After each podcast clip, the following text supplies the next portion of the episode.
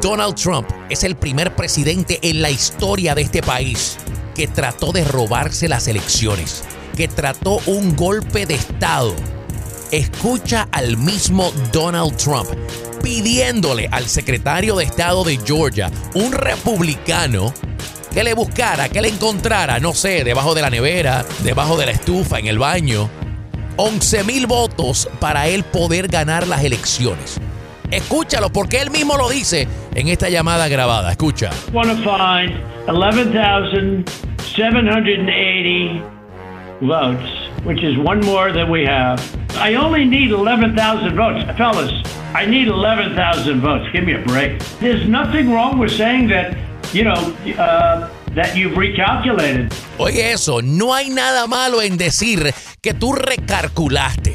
Búscame 11 mil votos. Lo que yo necesito son 11 mil votos para poder robarme las elecciones. ¿Qué tal? Yo soy Víctor Martínez. Bienvenidos a mi podcast Politics en Español, donde te vamos a dar un resumen completo de lo que está pasando en las noticias nacionales, donde te vamos a decir la verdad de lo que está pasando en la política de este país. Este es mi podcast y aquí te vamos a dar un análisis completo de la verdad.